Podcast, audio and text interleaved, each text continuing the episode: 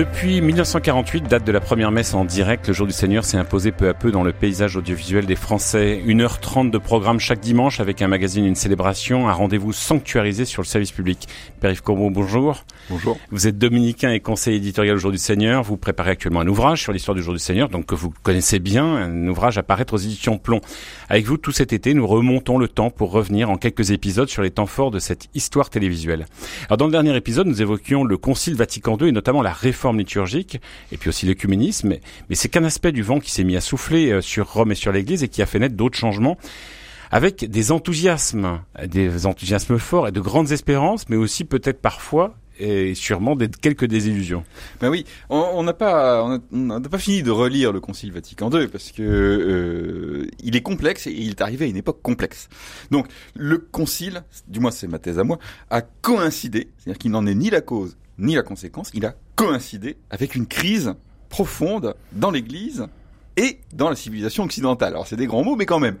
Le Concile s'est adapté, s'est ouvert, a ouvert tout grand ses portes à ce un que monde... Ce que voulait Jean 23. Oui, à un monde qui était nouveau, société libérale avancée, pour employer les termes techniques euh, de la sociologie, au moment où ce monde était en train de basculer déjà vers autre chose. Mmh. Alors, pour dire autrement, vous sortez du Concile vous êtes enthousiaste pour une grande société d'échange, de respect, de démocratie, de dialogue rationnel, etc. Et paf, mai 68, le triomphe de l'individualisme le plus effréné, du, du de l'ubris du jouir, n'est-ce pas? Et, euh, et ben, le Concile n'a pas de réponse à apporter à ça.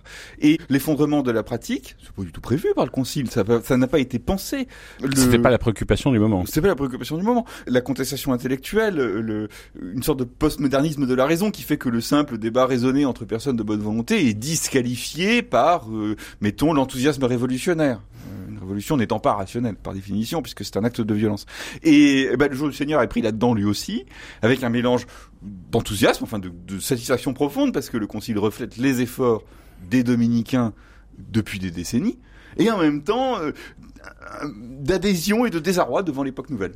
Mais du coup, effectivement, et c'est pas forcément euh, le fait de la spiritualité dominicaine, les fenêtres vont être ouvertes aussi euh, dans les contenus du jour du Seigneur avec euh, cette espèce de, de grand bazar, quoi, parce que c'est c'est où est-ce qu'il faire quoi il faut aller et avec des grandes espérances. En fait, en fait, l'époque est passionnante, mais tout a lieu en même temps. C'est intéressant pour un historien de voir qu'il peut y avoir des périodes relativement longues, assez unifiées, je dirais, et des périodes où de six mois en six mois tout change. Donc en même temps que le concile avait lieu, en même temps se produisait l'arrivée de la couleur, la création de la deuxième chaîne, la possibilité technique de réaliser des documentaires, ce qui n'était pas encore le cas, et des reportages un peu plus longs.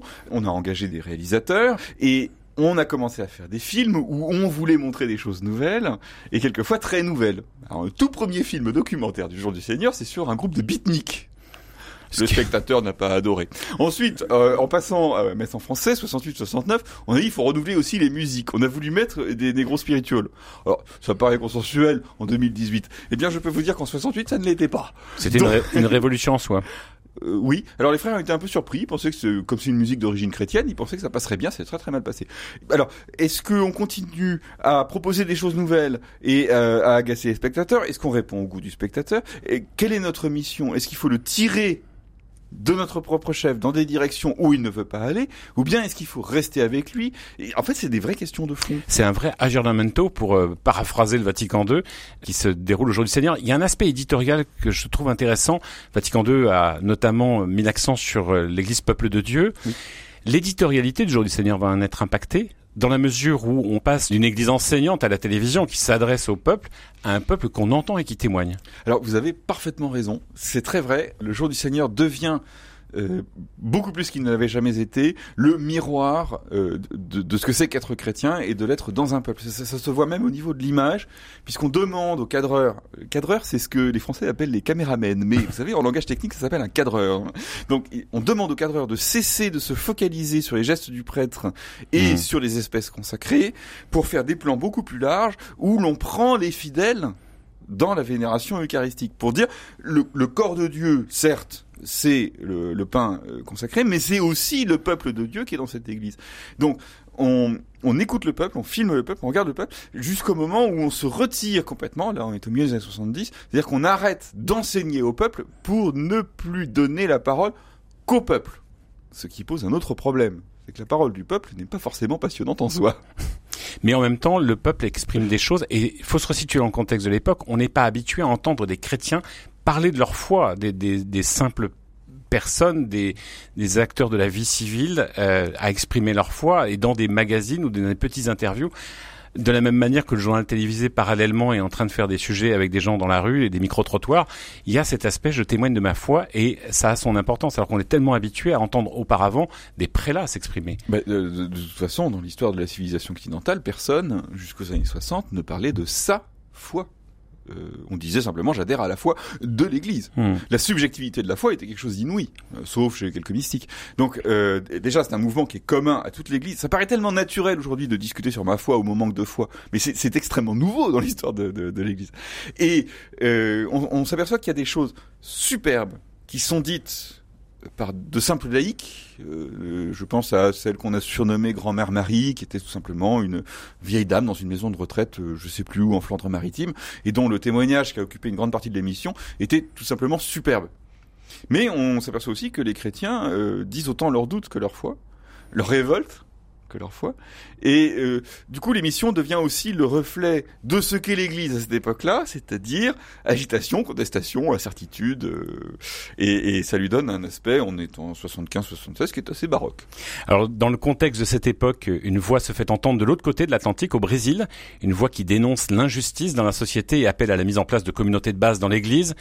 Et à l'occasion d'une visite en France, le jour du Seigneur donne la parole à Don Elder Camara. Il nous faut très souvent affronter la colère des puissants et l'incompréhension des, des gouvernements. Nous devons découvrir des méthodes qui soient capables de continuer, d'approfondir la lutte que les maîtres ont commencé, la lutte pacifique comme Martin Luther King l'avait commencé. Périph Combo, on est en 1970, euh, on est dans la société à l'époque et dans l'Église dans une période révolutionnaire.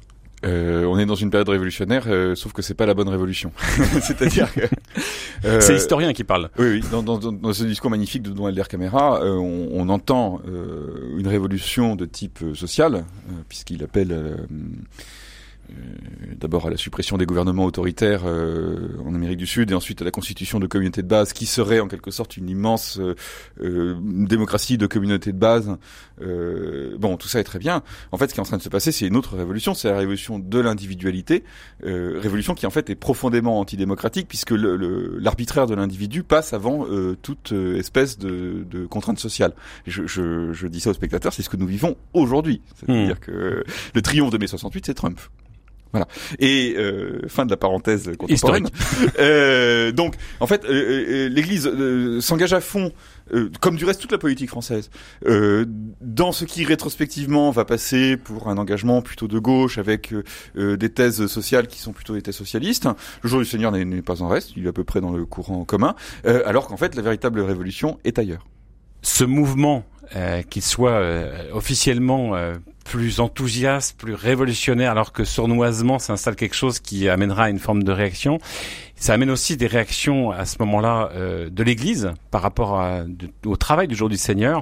Euh, il y a des innovations qui parfois insupportent. Je vous propose d'entendre ce document étonnant de 1977. C'est une messe à Notre-Dame d'Auteuil. Le Père Talek débute son homélie très originale. Les traditionnalistes s'introduisent dans l'Église et tentent de perturber son intervention. Trois nouvelles importantes ce matin à la une de l'Évangile. L'affaire des Galiléens, on apprend que des Juifs sont massacrés par Pilate au cours d'un sacrifice. Un accident terrible, la tour de Siloé s'écroule, bilan 18 morts. Et puis, cette information apparemment sans rapport avec les deux précédentes, un figuier stérile. Euh, on entend derrière les traditionnalistes qui commencent à interrompre cette messe. Ça fera l'objet d'un sujet au journal télévisé le lendemain. C'est-à-dire que c'est un, événement. Euh, ce mouvement, peu de temps auparavant, il y a l'occupation de Saint-Nicolas et Chardonnay à Paris. Euh, on est quand même dans un contexte où déjà il y a une, une, une, forme de réaction à cette modernité et à ce, ce côté un peu révolutionnaire entre guillemets. Oui, alors c'est une messe qui de fait a marqué le jour du Seigneur que c'est la seule que nous avons coupée.